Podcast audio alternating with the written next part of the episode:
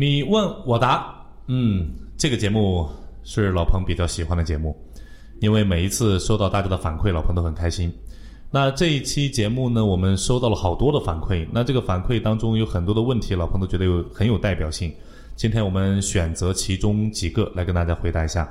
第一个问题是有一个朋友问到说，呃，公司每天都在召开晨会，那在开晨会的时候就会要求员工也上去跟大家训训话、讲讲话。那有很多的同事在讲话的时候呢，就会不自觉的东张西望，或者说他的眼睛会随着他的语言的重心啊，会有不同的这个偏转。那有的时候在讲话的时候也会不自觉的看着领导，那究竟是为什么？其实 NLP 它的全称是神经语言程序学。那神经的部分啊，今天老彭跟大家聊一聊。呃，我们知道在沟通过程当中，语言文字占到的比重只有百分之七，呃，语音语调占到百分之。三十八加起来一共是百分之四十五，那剩下的是肢体语言，那肢体占到的比重是百分之五十五。那肢体动作在 NLP 神经语言程序学的概念当中，我们怎么理解它呢？我们认为肢体反应是语言的先行系统。你会发现有很多人在语言出来之前，他的肢体就已经先有了反应，这是神经的下意识的反应。那刚才这位朋友所聊到的这个现象呢，我们把它叫做压力反应。不同的人在压力面前，他会有不同的表现。嗯，在讲话的过程当中，如果特别是当众讲话的过程当中，如果他的眼神总是望向一方，那这个时候呢，我们基本上就判断说，那个方向是他的压力来源。啊，比如说他的领导站在旁边，他会不自觉的去不断的看看领导。啊，这个时候可能他的压力就在领导那个地方。啊，这很正常，没有关系的。其实次数多了，时间久了，慢慢的也就熟，也就自然了。啊，这个部分也就慢慢克服了。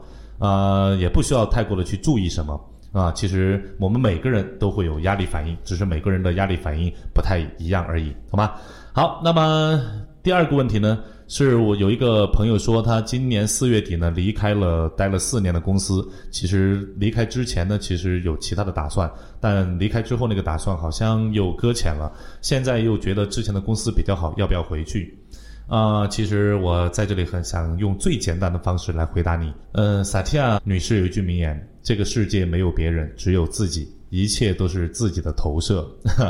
其实，如果你觉得回去会丢人，然后觉得别人会嘲笑自己，或者说别人会对自己有看法，其实这个部分都是你自己的心理投射而已。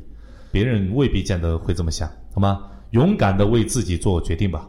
如果你觉得回去好，那就勇敢的回去啊，大大方方的回去，有什么关系呢？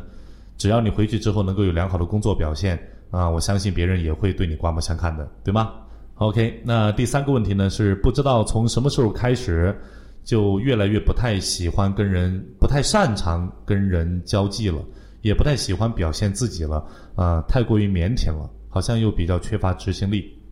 这个部分我们有很多人都有过啊，包括老彭也曾经有过。其实人的情绪和人的能量状态都一直是处于波动的状态。你会发现，能量再强的人，在每个月的那几天，啊，就是或者每一个星期的那几天啊，不要有歧义啊，都会有一些波动。我们的能量有波动是很正常的。在这里，我有一个建议，就是去面对和接纳它，告诉自己啊，我现在不太想跟人交往，也不太想过分的去表现自己，这是 OK 的，这是正常的啊，去接纳自己的这个状态，你才能克服它。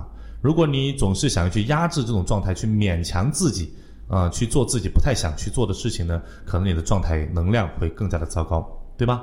去接纳它，去享受它，去发现在这种状态之下，它给你带来的好的体验啊，去肯定这种状态，我相信你才能慢慢慢慢的去调整好，对吗？好，嗯，那接下来第三个问题，第三个问题是我们有一位朋友问到说，现在工作很空闲，然后收入也比较低微。在夜深人静的时候，总想着自己应该有所改变，但是第二天起来之后呢，又缺乏勇气，不知道自己到底想要的方向究竟在哪里，也不知道自己下一步到底该怎么走，不知道怎么样才能找到一份能够让自己百分百投入的事情去做。其实每个人都有青春，对吗？青春的表现就是激情、拼搏、努力、勇敢，其实同时也有迷茫。老彭也曾经。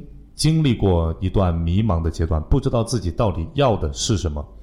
这个阶段很正常。其实回过头来经历过之后，再去回忆这段经历的时候，会发现其实这种感受也挺可爱。呃，一种懵懵懂懂的状态。老彭想送给这个朋友四个字：活在当下。如果不知道自己想要什么，就暂时不要去想。曾经在电视上看到一个年轻的女孩子，在大学毕业之后就到藏区一个很偏远的一个小镇上去支教。在那个学校里，她是既是校长又是老师，整个学校就只有她一个人而已。在六年的时间里面，没有一份工资，一分钱工资都没有拿。那记者问他：“嗯，你靠什么生活呢？”他说：“都是村民啊，吃什么我就吃什么。六年来一直都是如此。”那记者就问他一个问题：“你没有想过未来吗？”这个女孩子的回答让我觉得很震惊。她说：“想那么多干嘛？你不累吗？” 其实活在当下真的很重要。当下如果正好是我在青春的过程当中需要迷茫，那就好好的去享受这种迷茫也未尝不可。过好每一天，呃，然后慢慢的你就能够去找到你的兴趣点所在，你就知道哪些事情是你喜欢做的，然后再慢慢的朝着这个方向去发展，相信你一定能够找到你人生的方向，好吗？OK，那刚才这几个问题给了大家一个简短的回答。如果大家觉得还不够啊，还希望更深入的来探讨，你也可以继续的能够在我们的微信里的这个平公众平台上跟我们的后台进行对话。老彭会在下一期的你问我答当中再进一步的来跟你进行分享，好吗？OK，那今天的你问我答就到这里，我们下次再见喽，拜拜。